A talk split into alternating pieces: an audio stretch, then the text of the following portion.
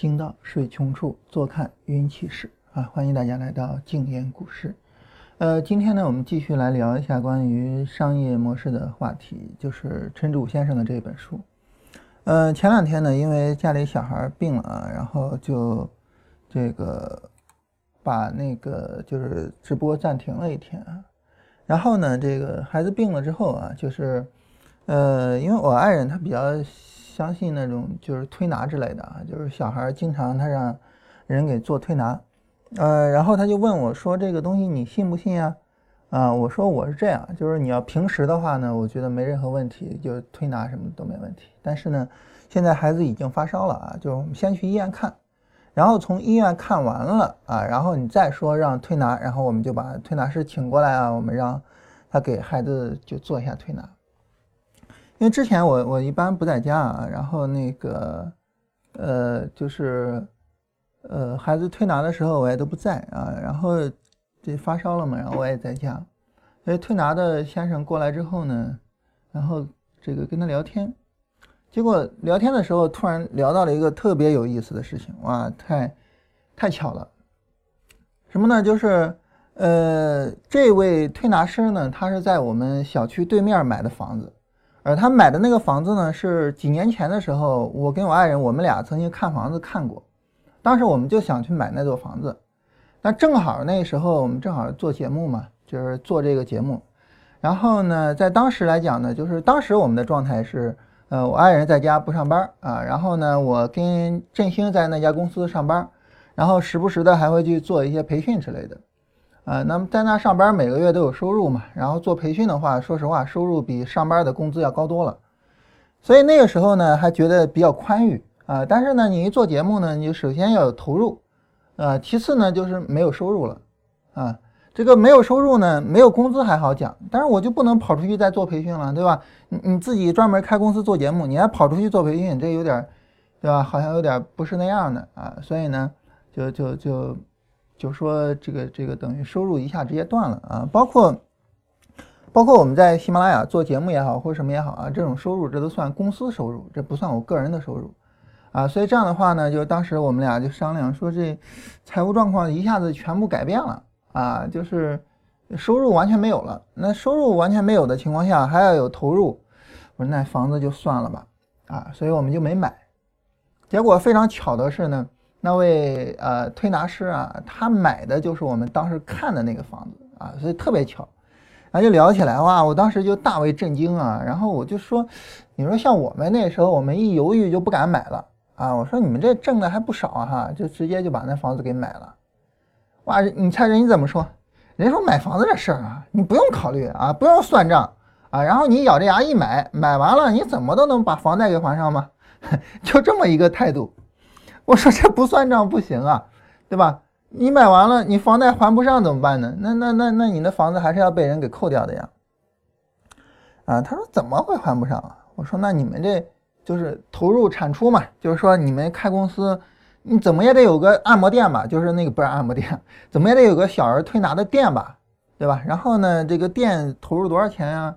然后你做这个，你一个月挣多少钱呀？人说嗯，没店，没有任何店面。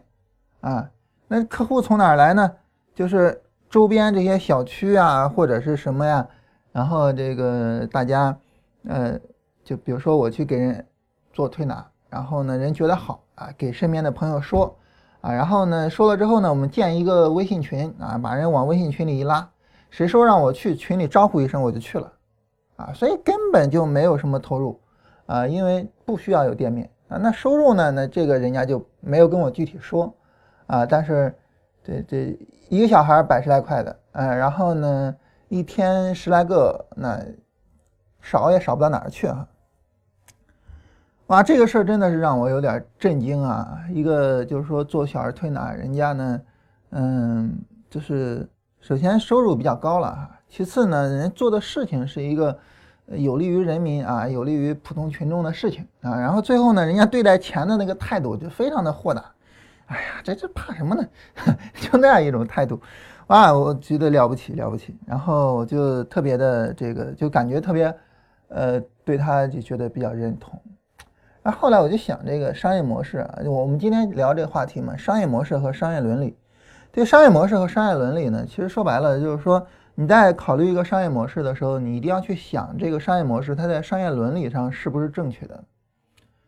啊，换句话说，就是我们做的这个事情是挣的钱啊，是有道德的钱，还是没有道德的钱啊？所以就像孔子说的嘛，说这个富于贵，人之所欲也啊，不以其道得之啊。忘了叫什么了？不以其道得之不贵也，还是叫什么啊？然后贫与贱，人云之所恶也啊！不以其道得之不去也。就是说，你赚钱啊，你得讲究道德。大家可能会就会觉得啊，就是这赚钱就赚钱嘛，讲究什么道德呢？你比如说像呃陈志武先生呢，他女儿哈陈迪啊，他的观点就是，那我只要挣钱就可以了嘛，对吧？我作为一个商业公司，我挣钱就可以了，我有必要去考虑商业伦理吗？有必要去考虑商业道德吗？那对于陈志武先生是认为哈，我们还是应该去考虑的。对于我个人来讲呢，我是觉得我们应该重点考虑这个问题。你比如说，人家做推拿这个事情，其实就是一个非常简单的啊，然后呢，对大家有帮助的事情。所以呢，在持之以恒的情况下呢，他就能够去积累一些客户。然后当他们把客户积累起来之后呢，就躺着数钱啊，当然不是躺着数钱了，做推拿很累的。啊，我试了一下啊，就是拿着那个劲儿去去去做，特别累啊。我试了一下，然后我说了不起，我说你们这个也挺辛苦啊。就是说，呃，不是说躺着挣钱了，就是说，但是他这个商业模式一旦建起来啊，他那个收入是源源不断的啊。所以，就是对于我们来说呢，其实可能商业伦理要比商业模式更靠前一些。你要首先去考虑商业伦理，然后呢，在商业伦理比较。有道德比较符合道德的情况下，我再去考虑这个商业模式怎么打磨，这可能才是一个比较容易长久的途径。尤其是在当前这个互联网的时代，呃，宣传非常的容易。因此呢，一旦你的商业伦理做得比较好，然后呢，呃，你能够积累起来更多的客户，积累起来更多的人，这个时候呢，你的商业模式，你去挣钱，你做什么事情非常的充裕，就是你空间非常大。那这是我个人的看法。当然，我们这么一说哈，大家马上就会提出来一些反对的意见。你比如说啊，最典型的，以前我跟振兴在家在那家公司待着，那是一家白银公司。白银公司是一个彻底的败坏商业伦理的公司啊，是商业伦理沦丧的一种行业啊。那为什么这个行业挣了很多钱呢？几乎每一家白银公司每年上千万、上个亿的赚，对吧？挣了很多很多的钱，但是。我们考虑一下，就是白银公司呢，因为它吃客户的亏损，啊，来了一个客户呢，他的第一件事情就是要让客户把所有的钱都亏掉，因此呢，那么这是一个商业伦理败坏的一个行业，啊，那我们说这个行业的商业伦理的败坏有没有对这个商业呃行业造造成什么损害呢？当然了，从二零一零年吧，二零一零年啊，然后天交所开始成立，到现在二零一七年。短短的七年时间，这个行业从开始到发展到衰败，到现在几乎几乎已经没了啊。那么短短的七年就完成了这个过程。当然，在这些在这七年里面，有很多道德败坏的老板或者是员工或者是什么挣到了钱啊，也有很多这个比较有道德心的人进到这样的行业里面，进到这样的公司里面待了没多久，就觉得无法忍受，就走掉了啊。尽管如此，啊，尽管很多人在这个行业里赚到钱，但是我们想，这个行业如果说它跟比如说像期货公司、像证券公司、像这样的公司的一样，就是在商业伦理上它是站得住脚的，那么白银现货白银这个行业有没有可能持续的发展下去呢？有没有可能像现在这个呃期货的交易所和证券的交易所似的，每年挣那么那么多的钱呢？我觉得这个。不是没有可能的，但是呢，因为它的商业伦理，啊，就是说，呃，非常的败坏，所以就七年，短短七年的时间，这个行业从诞生到消失，短短的七年，很少有一个行业这么快就没了，啊，那么根本的原因不在于他们的商业模式，不在于就商业模式以前打电话嘛，然后后来微信呀，然后后来什么这些商业模式不重要，最根本的在于他们的商业伦理，就在商业伦理上站不住脚。啊，所以短短的七年就倒掉了。现在的期货，现在的证券发展到什么程度呢？嗯，比如说对于我个人来讲，这个，呃，我们我们是这个就是呃跟永安稍微有一点合作啊，我个人是比较认同永安期货的。那你像永安呢，他们现在提的就是说，呃，我们要服务于实体。你比如说现在有不仅仅有期货，还有期权。在有期货和期权的情况下呢，实体企业它其实是非常容易去避险的。那这个时候呢，其实我们就可以去做一些，呃，这方面的工作，去服务于实体行业。怎么讲服务于实体行业呢？我跟我小舅子讨论过这个话题。我小舅子说，对于我们实体行业来讲，啊，因为他做的就是实体嘛。那对于我们实体行业来讲，我们想的非常简单，就是我不要那个价格波动的钱，啊，我要的只有一个，就是我的实体经营的钱。啊，我只要是这个经营的钱我能赚到就可以了。所以呢，比如说当我进了货之后，马上把风险对冲出去，因为它主要的成本在于铜嘛。通过互铜啊，无论是期货也好，期权也好，以一个最低的成本把它给对冲出去。然后呢，我赚到的钱就是我的商业运营的钱。那好，那这个我就满足了。但是实际上，在有了期权之后呢，啊，首先我可以保障你能够把你所有的商业运营的钱全部赚到。其次呢，价格波动，其实你还是可以赚一部分的，就是你可以去买期权，然后呢，如果价格急剧的波动，那么这种情况下呢，那么你可以去通过买期权还赚到钱。首先你规避了风险，其次呢，你还赚到了价格波动的钱。我说这个其实是超乎你的预期的。那现在很多期货公司就在做这样的事情，嗯，那这样的事情呢，那么它的商业伦理就是站得住脚的。那么这种站得住脚的商业伦理，别说七年、七十年、七。七百年有点夸张了啊！七百年前我们那时候是宋朝呢啊，七十年肯定是干得下去的啊！你像美国现在，呃，怎么也干了七十年了吧，对吧？七百年有点太夸张了啊，嗯，所以就是 对于我们来说，我个人是觉得，纯粹是我个人的观点，商业伦理应该是在商业模式之前的。你首先商业伦理站得起来，然后你的商业模式再去发展。我们再举一个企业作为例子，就是百度啊，我们知道这个。嗯，几家大的公司啊，就 BAT 啊，那么都会有一些大家半开玩笑、半认真的一些这个这个呃讽刺哈。你比如说像淘宝啊，赚女人的钱嘛，对吧？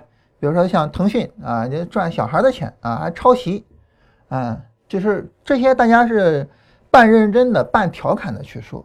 但是对于百度就不一样，百度是大家非常认真的去说，他们是赚死人的钱。就你赚女人的钱，赚小孩的钱，这都可以啊，但是你不要去赚死人的钱啊。那百度就这样，啊，就是当时闹得沸沸扬扬，啊，然后百度跟那个衣物搜索方面的这些事情，当然这个事情我们具体就不讨论，大家每个人心里都有一杆秤，啊，大家可能会觉得说，那你看哈，百度的商业伦理可能有点问题，那为什么百度还能够去赚钱呢？但是这个事儿我们不能这么看。这个事儿你不能想说啊，就是一家企业它的商业伦理、它的商业道德站得住，它就一定发展的好啊。然后一旦商业伦理不好的话呢，它就一定彻底的倒掉。其实不是这么极端的啊。那么一个正确的分析就是，如果说同样是百度，那么一个是商业伦理目前的这种情况的百度，另外呢，在一个平行的宇宙里面有一家百度，然后是商业伦理非常棒的、非常能够站得住脚的百度。你说这两家百度哪一个能够发展的更好？那个平行宇宙的那一家好的百度，它有可能说在 BAT 的整个竞争里面完全的落入下风吗？现在在很大程度上，百度已经很难跟另外两家企业相提并论了。所以我个人还是说，就是尽管说可能会有很多人有质疑哈，就是说，呃，哪怕有很多的企业没有商业伦理啊，然后商业道德沦丧，但是依然挣了很多钱啊。比如说国内的保险，国内的保险其实存在很大的争议。啊，然后我身边的人买保险呢，他们很多的买国外的企业的保险啊，国内的保险在很大程度上就是，呃，找一人，然后呢，你找身边的人去推销，然后就就，一直到现在，很多的保险公司还在采用这种商务模式。这种商业模式最大的问题不在于商业模式上，而在商业伦理上，啊，所以保险这是一个非常好的行业，啊，然后巴菲特就是做保险起家的，但是我们国内呢？啊，有哪家保险公司能够跟巴菲特相提并论吗？我们有十几亿人啊，我们有十几亿人需要保险啊，但是我们的保险行业呢？啊，所以我个人啊，坚定的认为，我这个观点就是，商业模式和商业伦理两者之间，商业伦理在前，商业模式在后。你首先找到一个商业伦理能够站得住脚的一个行业，然后再去思考，在这个行业里面我去做什么样的商业模式啊。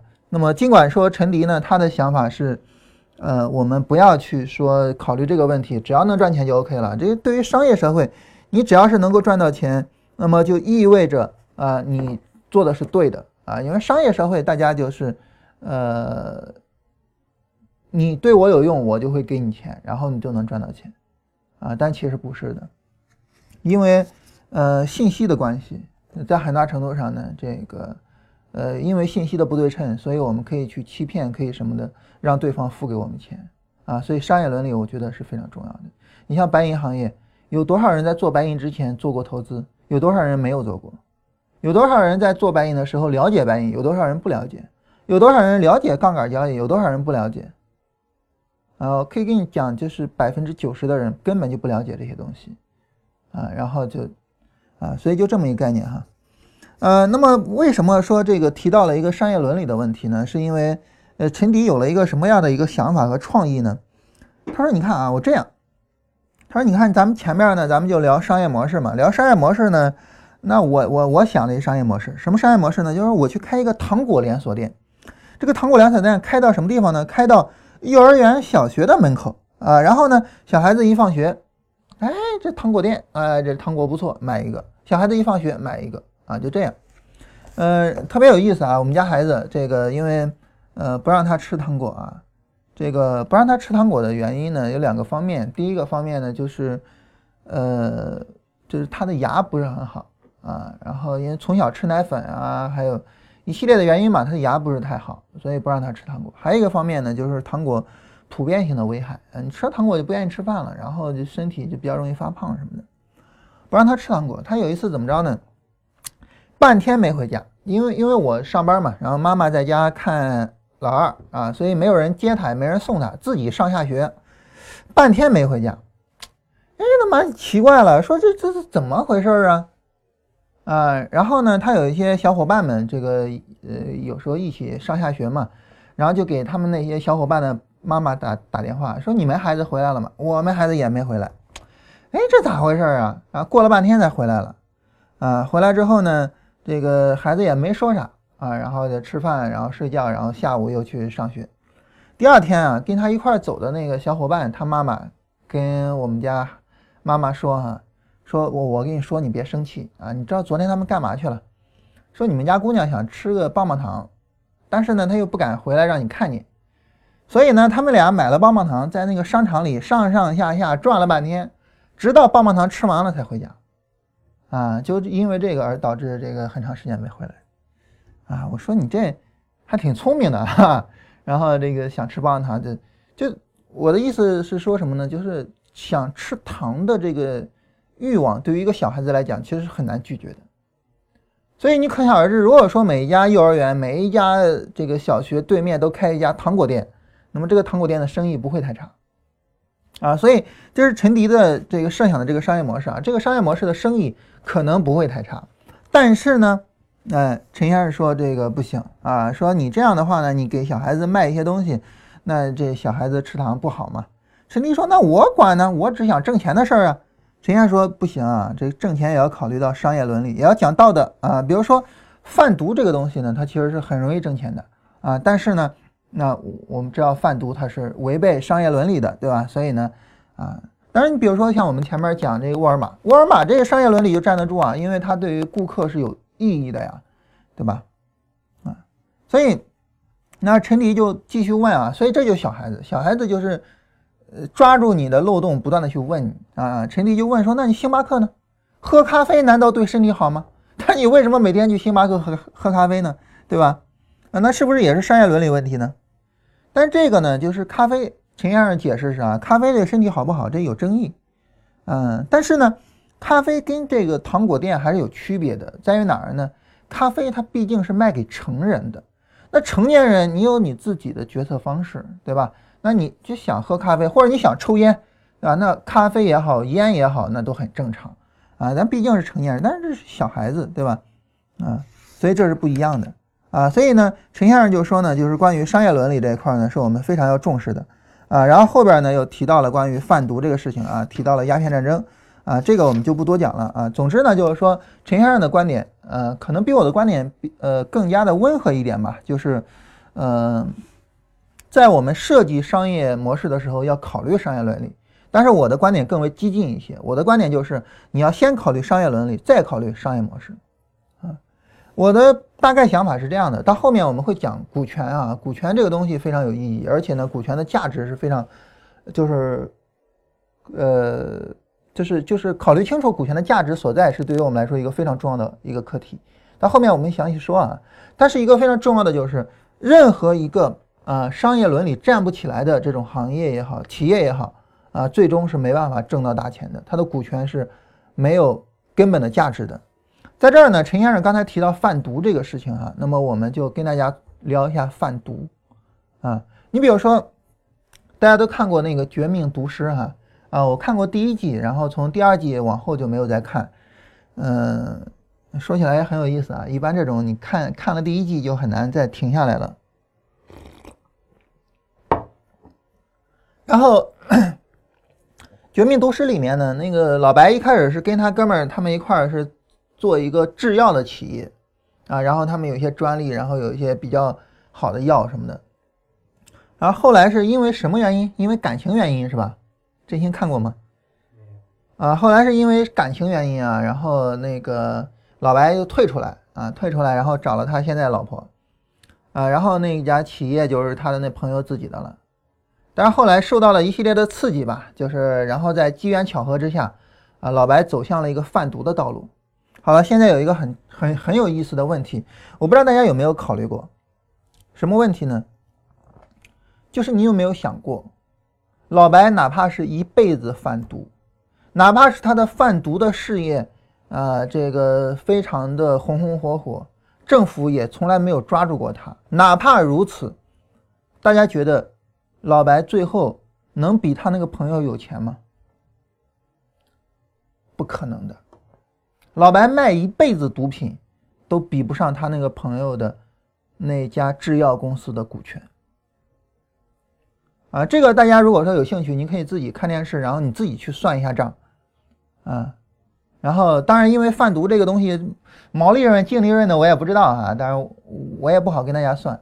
啊，大家可以去想，可以去。就是通过电视里的信息自己算一下，老白一辈子贩毒，即便是非常顺利，他积累起来的财富也比不过那家制药公司的那个老板啊。我记得我当时看那部电视的时候，曾经思考过这个问题，简单的算过，啊，发现是远远赶不上，差太远啊。当然那数据后来我就忘掉了，但是这个事儿我我我留下了印象。所以就是。当你的商业伦理站得住脚的时候，你又有一个比较好的商业模式，然后你这个商业模式呢，你真的能够把它给实现了，那么最终你创造出来的财富会远远的超出，呃，你的想象或者远远超出任何人的想象。你能想象一个小小的软件带来了 Facebook 这么一个无敌的一个商业帝国吗？但你通过贩毒，你怎么才能够去像 Facebook 这样，对吧？发展起来呢？太不可能了。所以这样的话呢，就是我们第一件事情呢是建立一个比较靠谱一点的商业伦理。当我们商业伦理建立起来之后，我们就要考虑我们的商业模式。那么这个商业模式建起来怎么建呢？那么跟商业伦理其实是有很大关联的。我我刚才提到商业伦理、商业伦理、商业伦理，那大家想，那是什么才是商业伦理啊？你说商业道德怎么才叫商业道德呢？陈志武先生说叫己所不欲，勿施于人啊，但是我觉得这个不是很不是很准确啊。我觉得比较准确的就是。简单的一句话啊，就是对别人有用。什么叫一个好的商业伦理？一个好的商业伦理就是我在做这个事情的时候对别人有用，这就是一个好的商业伦理。而这个好的商业伦理就能够带来帮我带来收入，帮我带来什么？你比如说我们做白银那些的这个销售或者什么的，因为你对别人没有用，所以你积累不下来客户，积累不下来资源。以前非常信任你的人，到最后会痛恨你。但是你比如说做小儿推拿对别人有用，然后呢，你会积累下来很多呃感谢你的人，他有可能孩子长大了不再找你做小儿推拿了啊，但是呢，他依然觉得你对他是有意义的，所以做小儿推拿就能够积累下来客户所以对于我们来说呢，就是我觉得商业伦理，如果说让我用一句话来总结，我就觉得就是对别人有用。嗯，只要是你做这个事情对别人是有用的，那么你做这个事情就一定有它的意义所在。然后呢，你至少能够积累起来，呃，一定程度的客户，赚到一定的利润。当然，如果说你的商业模式比较棒啊，然后呢，你能够更好的把对别人的意义、对别人的用处给发挥出来，那这个时候呢，呃，你的企业自然而然就能够发挥的，就能够发展的比较好。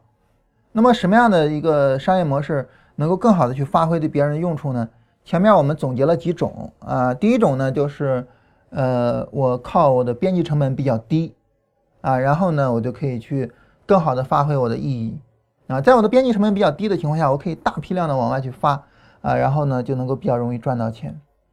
第二种商业模式呢，就是我有一个比较好的品牌啊，星巴克就是其中的典型啊。第三个呢，就是我能够以一个比较低的价格啊，然后呢来提供给我的客户，乃至于说我对别人的意义最重要的意义就是我的价格啊，我的价格足够的低啊，那呃。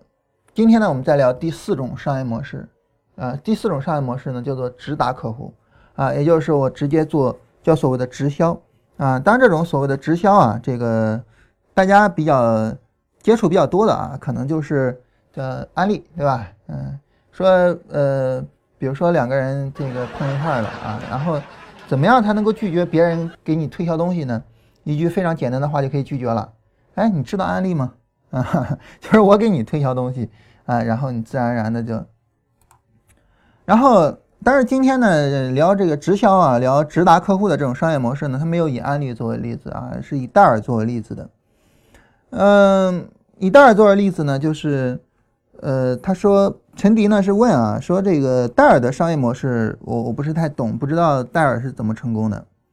啊，然后陈先生说啊，戴尔的故事非常有意思啊，而且呢，它的商业模式跟微软的，呃，边际成本低，跟星巴克的品牌和沃尔玛的低价都不同啊，是时势造英雄。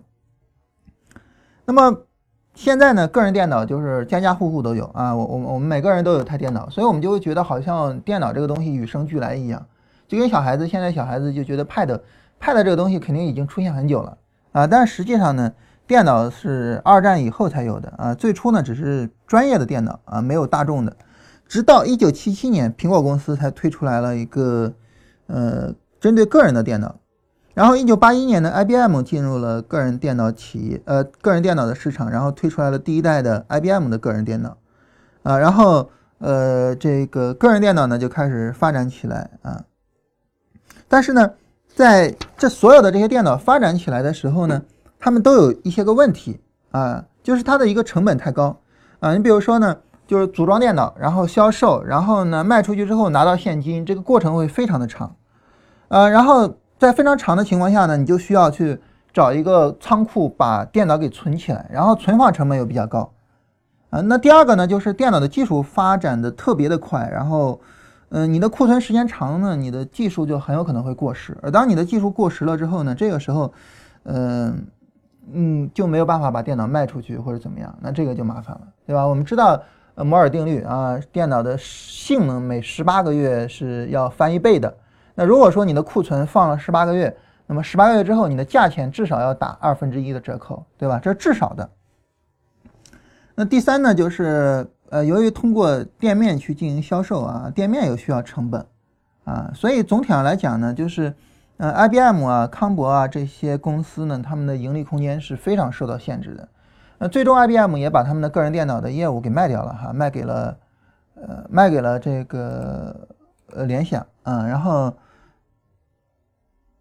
所以戴尔的公司是怎么产生的呢？戴尔在十五岁的时候呢，他买了一台苹果电脑，然后呢，他把电脑拆了，就试试自己能不能再装好。哇，这个。不知道他怎么想的哈，我觉得如果我十五岁拿一个苹果电脑回家，我肯定不会把它拆了。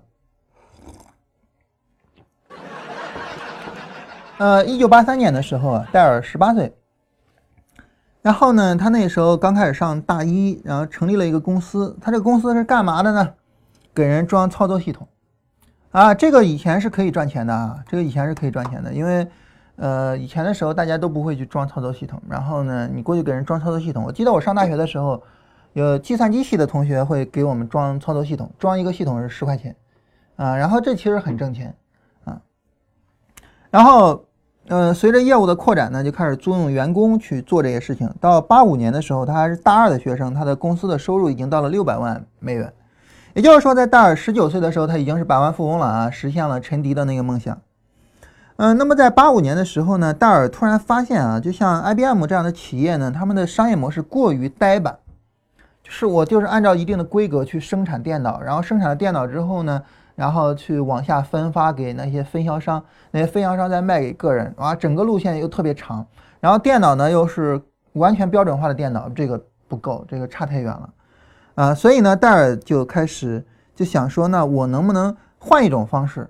怎么换一种方式呢？我把这个过程倒过来，你原来是我把电脑分发下去，然后最后到个人手上。我现在不是，首先呢是个人先给我订单，然后呢先给我钱，然后跟我说他的需求，然后把所有的这些都跟我说了之后呢，我再去组装电脑，把电脑组装好了，好，我把电脑给他，就整个的一个生产和销售的过程就完全反过来了，完全的反过来。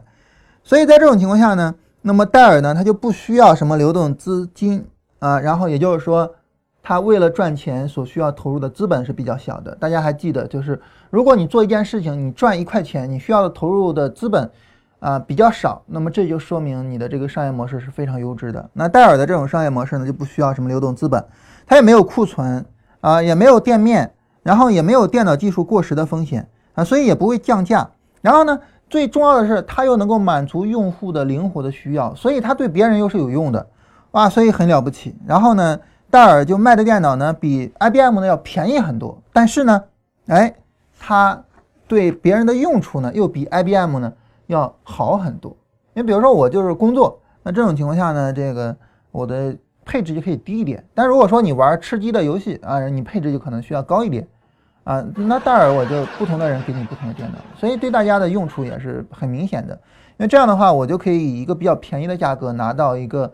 呃，配置比较低的电脑，而你能够拿到一个特别适合自己的电脑啊，尽管价格高一点。所以戴尔的这种销售模式就叫定制加直销啊，那所以就是一种直销的模式。那么这种定制加直销的模式，一直到我大学毕业的时候，戴尔还在做，然后但是后来我就不太清楚了，后来应该就没有这方面的了。然后惠普也是这样的一种思维啊，然后。就是他会给你发一些邮件或者什么的，然后就说，呃，如果说你需要电脑啊，然后你可以去找他们去定制啊。在我大学毕业的时候，他们还在做，现在我就不太清楚了，嗯，所以在很大程度上呢，就是戴尔的这种创新也是降低成本的。也就是说，你要么像微软啊，像苹果，我就创造新的东西；要么呢，我就像戴尔、像沃尔玛，就旧的东西我把它的成本降下来。总之，我要对我的顾客有意义。啊，当我对我的顾客有意义的时候，很自然而然的呢，我就能够去赚到钱，而且呢，我的商业模式能够去发展起来。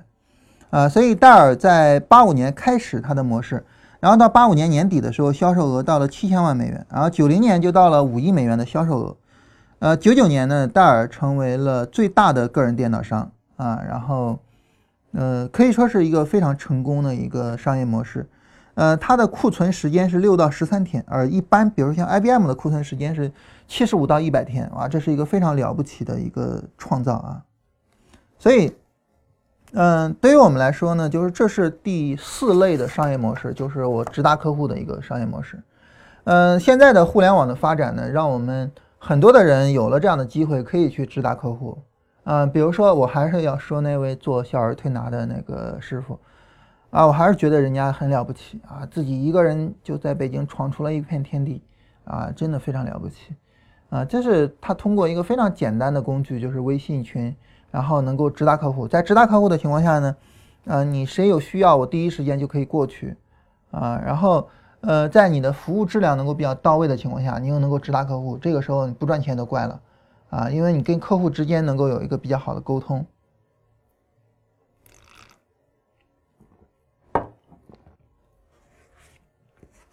所以这种商业模式呢，呃，是一种非常好的商业模式。当然，陈迪就问啊，说直销这种模式这么好，为什么嗯他们没有人去模仿戴尔呢？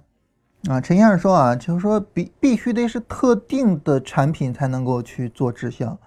就是越标准化、越成熟、越简单的商品呢，越容易做直销。啊，你比如说，呃，像很多的产品其实是很难做直销的，啊，就像蔬菜，很多人搞过蔬菜的 C to C 啊，也就是说从呃农户到个人，很很多企业搞过，但是没有一家企业搞成。啊，这之间有很多很多的原因了哈，但是有一个很重要的原因就是它的标准化程度不够啊。每个人在买菜的时候，他的需需求是不一样的啊。你比如说像那个买菜的量啊，你可能对于我们北方人哈，就是买菜买一大堆的白菜往阳台上一放，这也很正常啊。这我我们尽管没这种习惯吧，但是我们阳台上也放着两三颗白菜啊。但是对于这个南方人来讲呢，他可能就就比如说买一。一根红萝卜，或者是买一根黄瓜什么的啊，然后就回家就可以去熬汤啊，或者是凉拌啊，或者怎么样的去吃啊，就是就是买菜的这种习惯是很不一样的，所以它其实很难实现标准化啊，这就是一个非常非常大的问题啊。再比如说呢，像呃，我们老家有一个风俗啊，就是去到冬天炖那个羊肉汤喝啊。那么对于羊肉汤来讲呢？就是不同的呃人，他喜欢喝不同的羊肉汤，啊，我们那儿有两种羊啊，一种叫青山羊啊，一种是普通的。那么青山羊呢，就是瘦肉比较多，啊，它长也长不了那么大个儿，就是个儿也不大，瘦肉比较多，然后当然就比较贵。那普通的山羊呢，就是个儿特别大啊，然后呃肥肉相对多一点啊，但是你知道肥肉多了，一煮就特别香哈。所以也有很多人喜欢吃那个，当然这个就比较便宜一点，啊，所以就是不同的人他会有不同的在饮食上的需要，这个东西它不是标准化的，然后呢，你很难去做 C to C，啊，然后一直到现在应该还有那种企业做那个，就是就是把配料什么都给你弄好，然后你回家下锅一扔就可以了，现在还有吧？啊，现在还有企业在做这种，啊，但是到目前为止没有一家企业能够做到，就是让我们普通人。很多人大家一说就知道，呃，还没有一家企业能够做到这一点，啊，就是存在着还是存在着很多的问题。比如说像那个宫保鸡丁，呃，然后呢，他把呃鸡丁、把那个菜丁、把什么花生都给你放好了，料也给你放好了，你回家把料往锅一放，把那些那个那个肉什么的往里一放，然后一热出锅啊就可以了，啊，非常简单，然后就可以在家做饭，等于它是一个半熟的。你回家只需要做熟就可以了，几分钟就可以做一道菜。但是为什么不火呢？我觉得有很大的一个原因就是标准化的问题，就是我们大家每一个人的饮食习惯是不一样的啊，所以就是很难说我就就恰好就是习惯你那个呃宫保鸡丁啊。当然到未来的话，我不知道会不会能够火起来啊，因为毕竟方便面能火起来，对吧？所以不知道未来会怎么样。但是到目前为止。饮食这一块，我们还没有一家企业能够做的比较好，所以其实他们是有一个天生的问题的啊，不是说这个，呃，所以在这里呢，这陈先生就提到哈，你比如说像时装啊，像汽车，像食品啊，很难做直销啊，大家都需要去看一下，需要去试一下，然后才能够去决定，啊，所以呢，嗯，他说零售商店就这种非。呃，标准化的这种这种店面啊，它是会一直存在下去的。嗯，关于零售商店啊，有一个挺有意思的事情。嗯，什么很有意思的事情呢？就是我们家那个小区那边哈，有一家零售商店是个人开的。然后呢，他需要面对的竞争呢是优衣啊，还有日日日生鲜还是日日什么鲜来着？啊，就是他需要面对的是这些连锁店面的竞争啊。但是你猜怎么着？在跟这些比较知名的商店相竞争的时候，他最终居然获胜了。也就是说，那个个人开的那个店面居然最终胜利了。为什么呢？按道理来讲，大家会更为相信那些连锁超市啊，你会更安全。然后呢，你的食品会呃更加的清洁，或者是怎么怎么样的。当然，为什么那一家个人企业最终获胜了呢？原因在于那家个人企业提供了很多个性化的东西。你比如说哈，我不知道 我不知道怎么来的，那老板居然自己会做九九鸭，然后呢，他们的店里面就卖的九九鸭，这个九九鸭不是那种真空包装的啊，是我现给你做的，所以有很多人特别喜欢，然后到他们店里面去买买那个九九鸭。夏天的时候他会去卖小龙虾，他自己又会做，呃，然后呢，我前两天正好这个呃炖那羊肉汤啊，要买一颗白菜啊，我到他店里面去买白菜，然后我就拿起来一个一一盒，我也不知道是什么的食物啊，我说这什么东西啊？他说是叫什么豆腐啊，反正就是一个豆制品。我说这也是你自己做的啊，自己做的，就有很多人会去喜欢，因为你比如说你喜欢吃他做的这些东西，所以你就要去他那个店面去买这个东西。但是你说我，假如说我同时需要一颗白菜，我同时又需要一盒小龙虾，我随便举例子哈，你说你难道在他店里面买一盒小龙虾，你再跑到边上的日日生鲜去买一颗白菜吗？对吧？那你就在他店里就买了嘛，啊，所以他的店就特别的火。所以就是对于这些呃特别需要个性化服务的这些行业，真的就非常适合，就是一个个人啊，一个个体啊，然后在这个夹缝中去生存出来。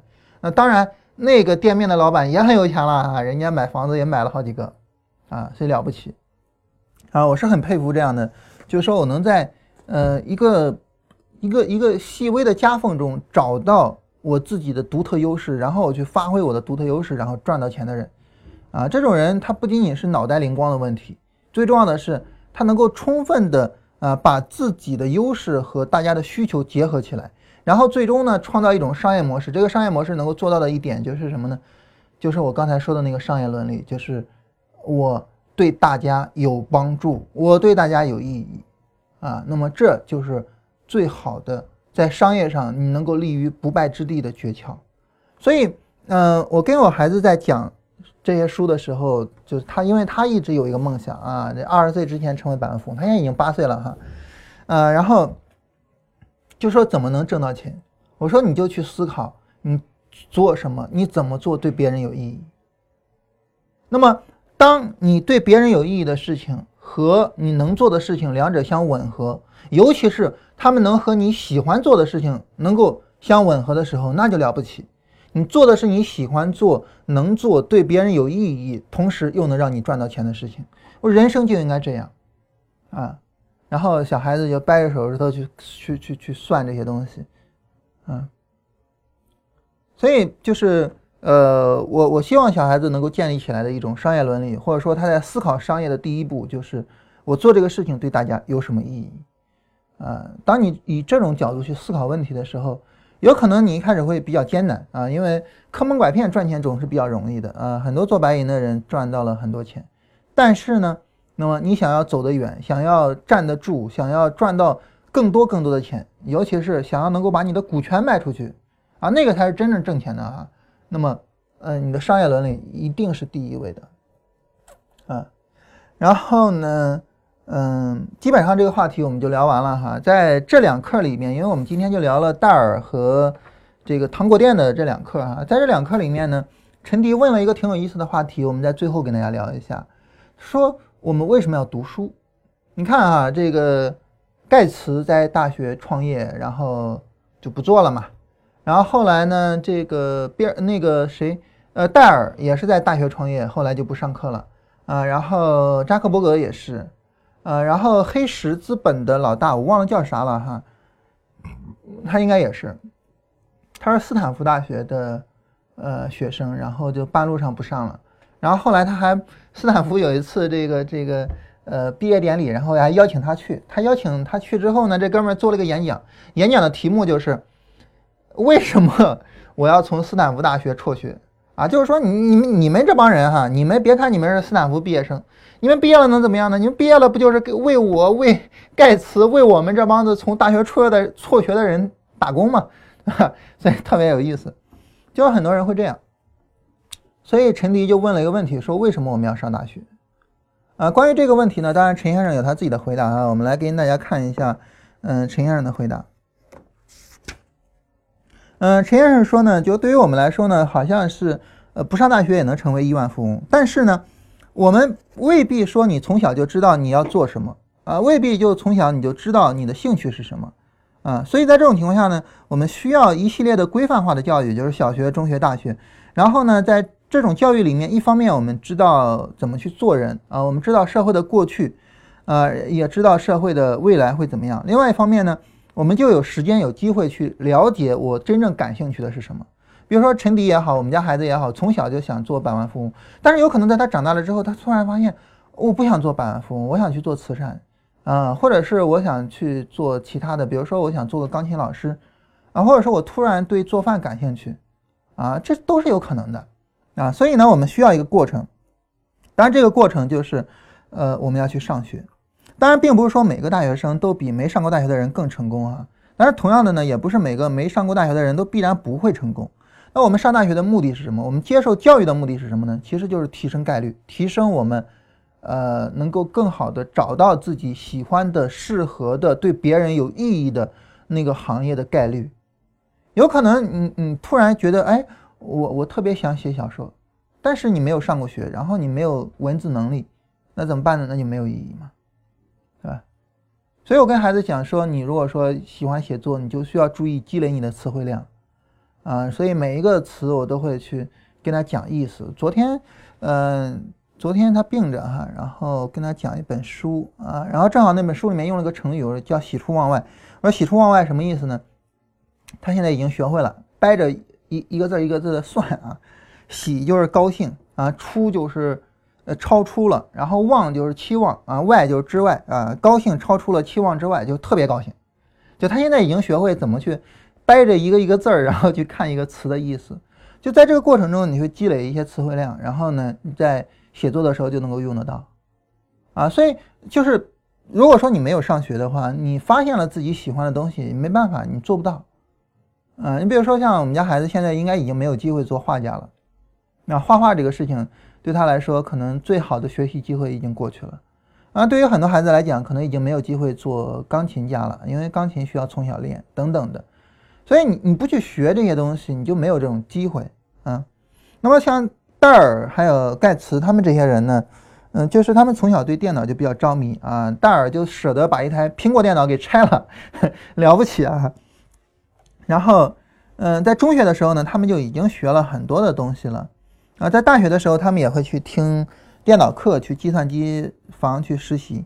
所以他们其实已经学了很多东西。他们不是说大学没上完，他们。没有学东西，而是学了特别特别多的东西，啊，同时呢，他们也一生之中都在保持自学。嗯，查理芒格曾经说过啊，他说，呃，我认识的聪明人没有一个不每天都读书的，啊，一个都没有。嗯，像沃伦，像我，我们的阅读量会远远超出你的想象。啊，当然，比尔盖茨也是查理芒格的朋友，所以比尔盖茨也是这种人，就是他没有一天不读书的。所以盖茨是一个终身自己去学习的人，你不要觉得他退学了就怎么怎么，就是他的成功和退学之间没有任何关系，啊，所以所以大概就这个这个样子，啊，所以就是读书是有意义的，但是读书的意义并不是说你必然会成功，读书的意义在于呢，你提升了你成功的几率。对于我们国内的目前的情况来讲，现在啊已经是这样了，就是呃我们的收入跟学历已经开始成。就是正向关系了，在以前的时候，收入和学历是没有什么关系的，它更多的在于说，呃，你能不能够去勇敢的去创业。你比如说像，嗯，雅琪他父母，像我小舅子，他们就是呃没有上过太高的学，但是呢，他们呃来到北京去闯去创业，最终都做出来了一番不小的事业，啊，嗯，雅琪自己的话讲就是，我这辈子不干活，我爸妈的钱我也花不完啊，啊，就他们。都创造了不不小的事业，但是他们都没怎么上过学。他们重要的就是我去做一个对大家有意义的事情，啊，而且他们真的做到了。嗯，我跟我小舅子曾经讨论过这个问题。我说，如果说再回到十年、二十年前，是不是每一个来北京的人都能够站得住脚呢？他说不是。他有一个朋友是我们县城的，嗯，因为他在县城上的中学。他说他在北京来北京来了四次，在北京创业做了四次，但是都失败了，回家了。为什么这四次都失败了呢？一个很重要的原因在于，呃，就是因为他是城市的人，所以他来北京之后，他的第一反应就是我要找一个小区租房子住或怎么样。但是农村，农村的人不一样，农村的人就是我怎么成本低怎么来。所以像我小舅子上像雅琪他父母就已经很有钱了之后，还在那个城乡结合部租房子，啊，以最低的成本去生活，去把钱积攒下来，然后把生意扩展起来。啊，所以他们都做了很大的成绩，很了不起。啊，所以在那个时候呢，如果说你肯吃苦，然后你找到了一个好的商业的一个模式，然后你去做，把它实现了，你就能够赚到钱。但是现在已经完全不一样了，现在的人的收入和学历已经有极大的区别。你比如说，你是一个普通本科，像我是普通本科啊，呃，和你是二幺幺啊，然后你是九八五，就这之间区别就非常的大。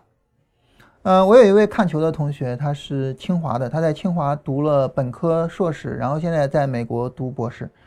他在本科毕业的时候，就有一家世界五百强的企业去让他实习，实习完了之后就一再的鼓动他。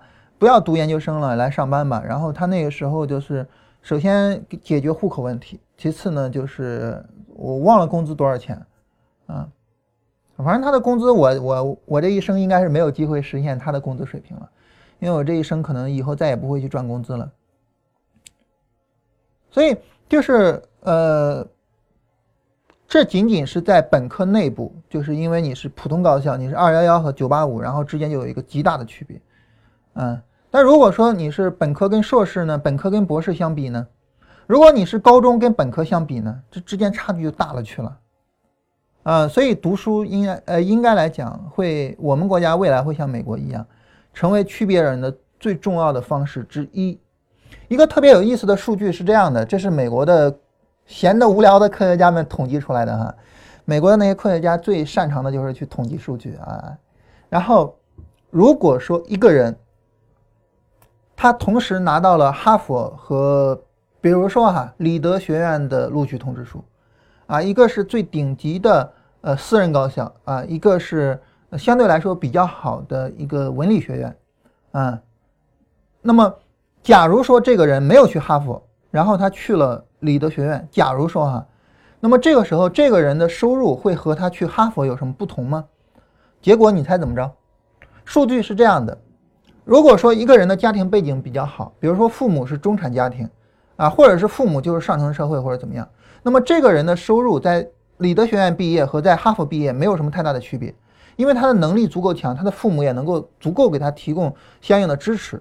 但是呢，如果是一个穷人家的孩子，你能够去哈佛，也能够去理德学院，然后你去了理德学院，那么你的收入水平会和理德学院的毕业生一个水平，但是远远低于哈佛的毕业生。所以啊，结论就是穷人家的孩子更应该重视教育。但可惜的是，我们国家是一个反过来的情况。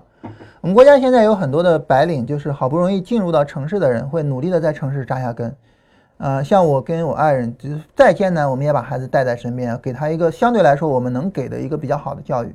啊，当然我们也没办法跟那些真正的中产家庭去比。嗯，但是。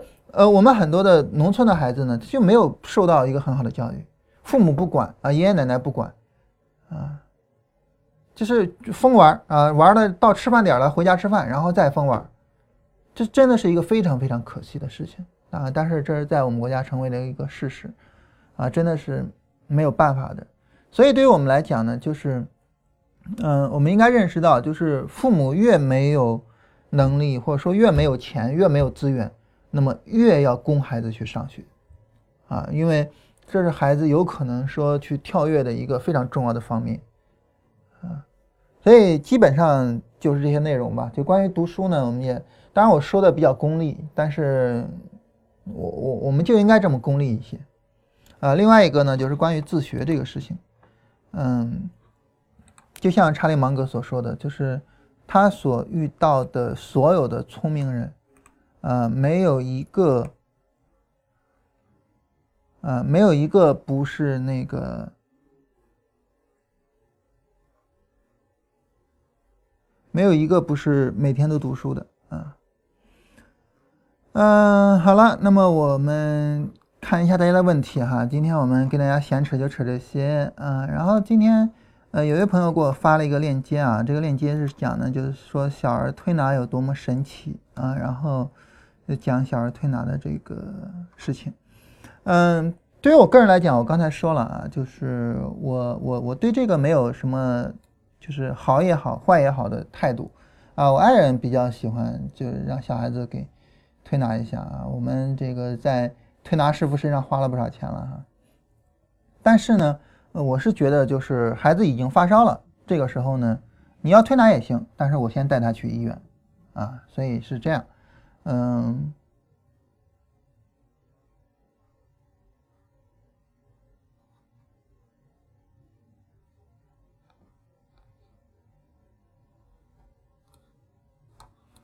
呃，这篇文章到最后的结论其实是小儿推拿是没有用的。啊，最后的结论说，小儿推拿不是给孩子治病的啊，是家长花冤枉钱治疗自己的焦虑的。啊，碰到自愈的病罢了啊，碰到不能自愈的病，耽误了治疗，哭都来不及。啊，他他的观点是小儿推拿是没有用的。而我对这些东西呢，我就相对来说，就是对于我不懂的东西啊，我比较开放，就是嗯，你说有用也好，没用也好，就是可以。但是呢。我觉得就是像，比如说都已经发烧了，就说明有问题。这个时候就甭想那么多了，先去医院再说。而且我对医生的态度很简单，就是完全信任。嗯，就是因为我我完全不懂医学啊，而且呢，我也没想着说我自己去看什么小儿的医学方面的书或者怎么样，我从来不不没有这种想法啊。然后我会去看一些关于小孩子护理的那些书。但是我就是觉得自己对医学一无所知，所以完全信任医生啊，这是我的一个态度。嗯，有一次我跟一个医生聊天啊，然后呢，这医生说了一个很有意思的话，我我我很认同啊。他说很多人以为医疗行业是服务行业，其实不是，医疗是一个帮助人的行业啊，我觉得很认同。呃，包括后来呢，我就经常引用这句话。怎么引用呢？就是因为我们跟客户做交易啊，有些时候我们也会表现不好，对吧？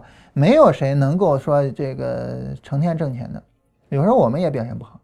然后呢，我们表现不好的时候，有时候客户就会提各种意见，就会怎么样啊？我就说这个，你比如说，就是说我能跟你们的操盘手沟通一下吗？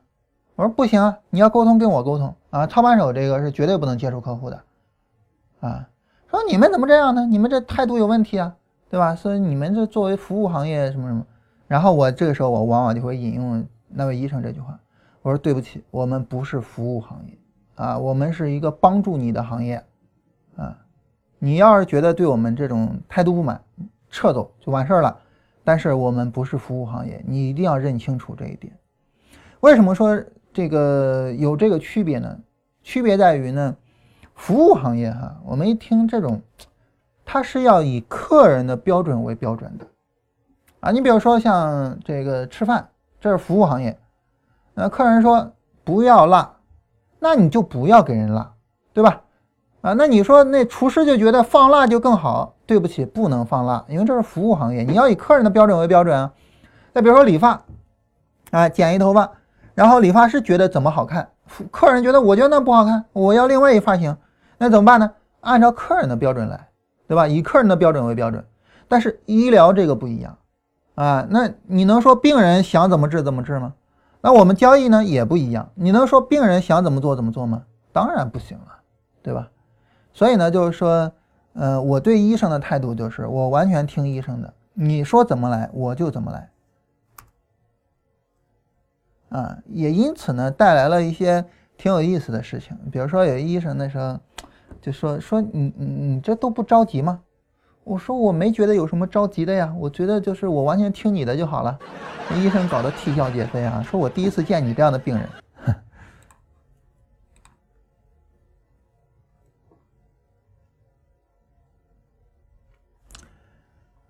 嗯，微型反转量化上怎么定义？你定义的话，就是没有一个反转结构，没有一个力度减弱就反转了，你就可以把它定义成微型反转。但是你定义微型反转其实是很容易的，啊，定义微型反转其实是非常容易的。但是呢，呃，定义了微型反转又能怎么样呢？啊，也是没办法做操作。哎，我记得微型反转之前聊过呀，啊，就是你毕竟没有结构嘛，没有结构你就没办法做操作，所以定义了也是没有用的。请问一下，在技术指标选完股票之后，是不是要看一下市盈率和财报？在这儿我要强调一下啊，就是市盈率、财报这些也都是非常专业的东西，就是不是说看一下就可以的，而是你要去分析它。你比如说市盈率这个事情，我前面跟大家说了哈，就是盈利它是有，就是怎么讲呢？就是它可以通过各种方式去调你的盈利。呃，跟大家说一种非常简单的方式啊。你知道固定固定资产的折旧，这个固定资产的折旧，这个折旧率是可以自己企业随便改的。啊，你假如说我我我们举一个非常简单的例子哈，假如说我有了一个固定资产，这固定资产呢，它能用十年。假如说啊，我我举的例子非常极端啊，我一年给它折旧完，也就意味着我今年的成本大幅度的提升，所以我今年的盈利大幅度的降低，对吧？但大家可能会觉得，哎，一般做假财报都是为了这个让财报好看的，你为什么要让财报难看呢？很简单啊。假如说我今年的盈利大幅降低，明年我是不是财报就超级好看了？比去去年增长了百分之几百，没有用。所以财报呢，它其实想作假，不是这其实都不是作假了哈，啊，反正就是想处理还是很容易处理的。所以呢，财报读财报呢，它也是一个非常专业的事情啊，你不能说啊，我用技术分析选完了之后，我看一眼财报，不是看一眼啊，认认真真的去做分析。还是那句话，就是数据本身它并不说明任何问题，我们对于数据的分析才说明问题啊，所以我们要仔细的去看，嗯，比如说一家企业它的商业模式是什么，这个商业模式你能不能认同？比如说这家企业在上下游它是不是有一个比较强势的地位？呃，比如说这家企业在同行业之间的竞争，它的竞争地位是什么样的？比如这家企业在盈利的时候，我反复的说啊，就是，呃，它为了赚一块钱，它需要投入多大的资本？啊，比如说这家企业的净资产收益率比较高，是因为它的负债多呢，还是因为它的经营状况比较好？等等的，就是有很多的细节问题。当然这一块说实话我也不懂，啊，我也不懂啊。大家有兴趣把唐朝的那一本手手把手教你读财报，好好的看一看。恒力液压六零幺幺幺零高位横盘。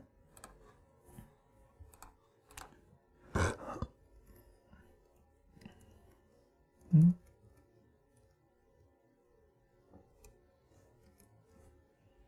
啊，这也算是一个小波段的回调。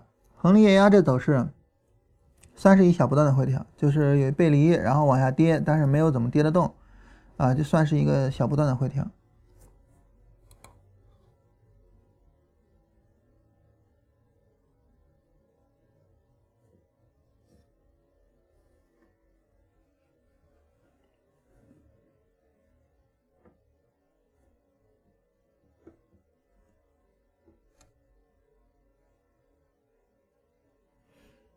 大家还有什么别的问题吗？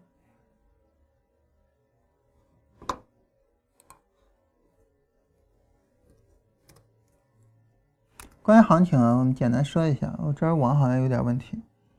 呃，简单说一下，就是市场呢，很明显这儿是波段回调，对不对？然后呢，对于波段回调来说呢，现在是力度比较大的一个下跌。呃，从大盘的角度来讲，如果说我们买大盘，就是这一波反弹。然后后边一波下跌，这一波下跌看看是不是力度减弱。如果是力度减弱，我们去买。如果买大盘啊，是这么去买。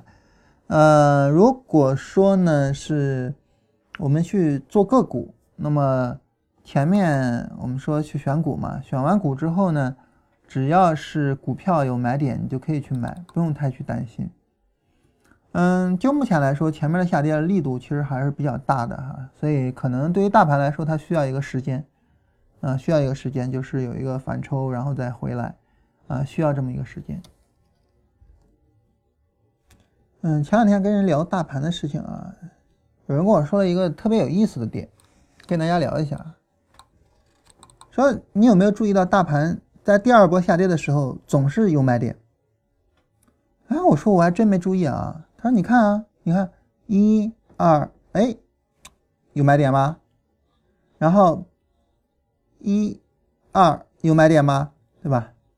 然后呢？一、二有买点吗？然后一、二买点吗？然后一、二买点吗？然后零九年啊，一、二买点啊，当然这是小波段了哈。然后一、二买点，然后。这个算是一个特例了哈，一二三，一直到四这儿才有买点啊。这个一二买点，然后这牛市一二买点，然后一六年至今啊，一二买点，一二买点，一二买点，啊，所以呢，他说我现在觉得找到诀窍了，找到诀窍是什么呢？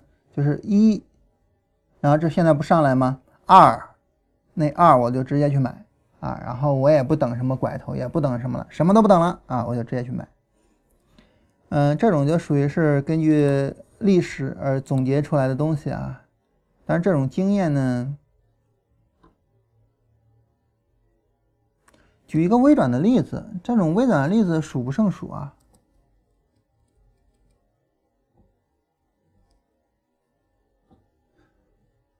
嗯，当然这里存在一个级别的问题啊，你像这种就属于典型的微转啊，上来下来上来下来，啊，然后最典型的就是这个一五年牛市的终结，一五年牛市的终结对于很多股票来说都是微转啊，上来没有什么明显的背离吧，直接下来，对吧？嗯，没有明显背离啊，这这哪哪有什么背离去啊，对吧？加速在往上走，然后下来，嗯，那微转多了去了啊。玻璃用日线波段的方法上周四出场，我们那个上周四出场不是因为玻璃到位还或者是什么纯啊，不是因为玻璃呃就是有波段高点，而纯粹是因为我们自己主观上判断啊，就是判断方法大家也知道。嗯，这个上涨，这上涨，然后基本上是到位了，基本到位了啊。然后后边呢，这个又有一加速啊，所以我们就先出了一部分呃。但是它波段的结构还没有啊，波段的结构需要一个回落，然后再有一波上涨才出最终的波段结构。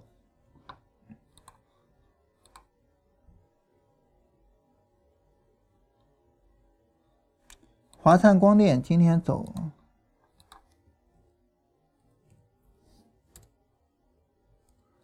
看不懂，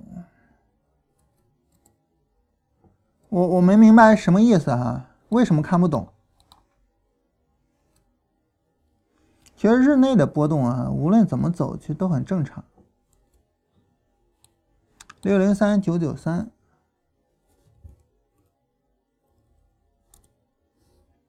嗯，这走势算是有买点的走势，嗯，这走势算是有买点的走势。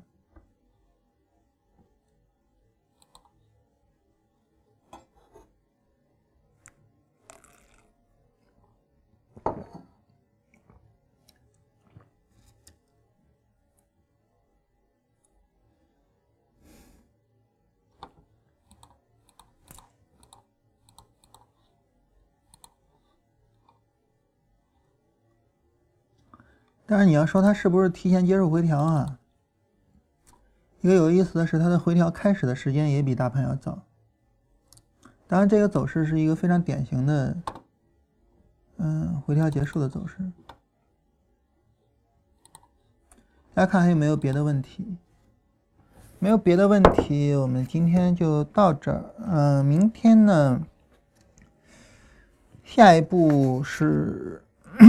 关于政府管制，关于政府管制这一块儿，我们就没有必要太多说了吧。哪怕是我们自己创业或者怎么样，我们也不会跑到政府管制的这个行业里边去创业啊。我们简单的跟大家聊一下，然后就不多讲了。然后产权啊，产权这是一个非常重要的概念啊。然后，呃，垂直一体化的商业模式，这个也可以聊一聊。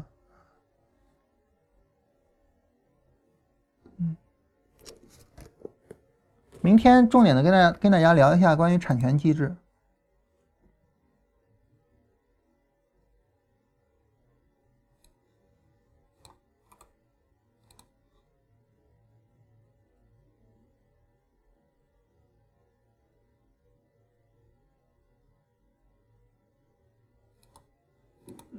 嗯，一个品种走了微转，什么情况可以操作？波段回调，这个答案应该很简单吧？而无论是走微转还是正常反转，都是新的波段回调之后操作呀。你没有一个新的波段回调，没法做啊。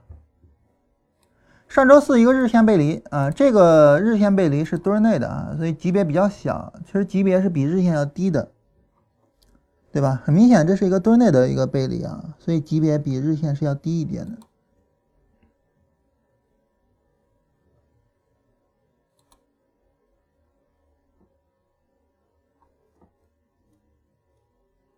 啊，我们出是在上周一出的，我我记得上周一出了之后就说了一下，呃，上周一在这个高点出的。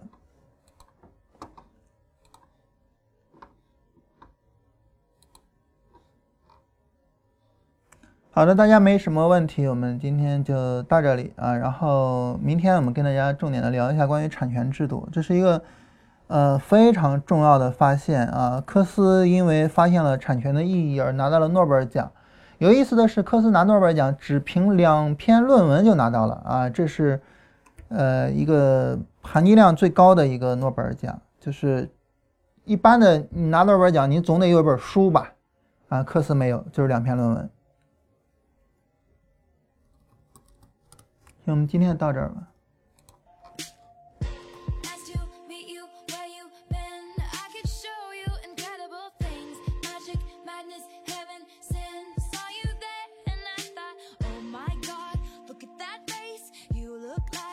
next mistake. Love's a game, wanna play.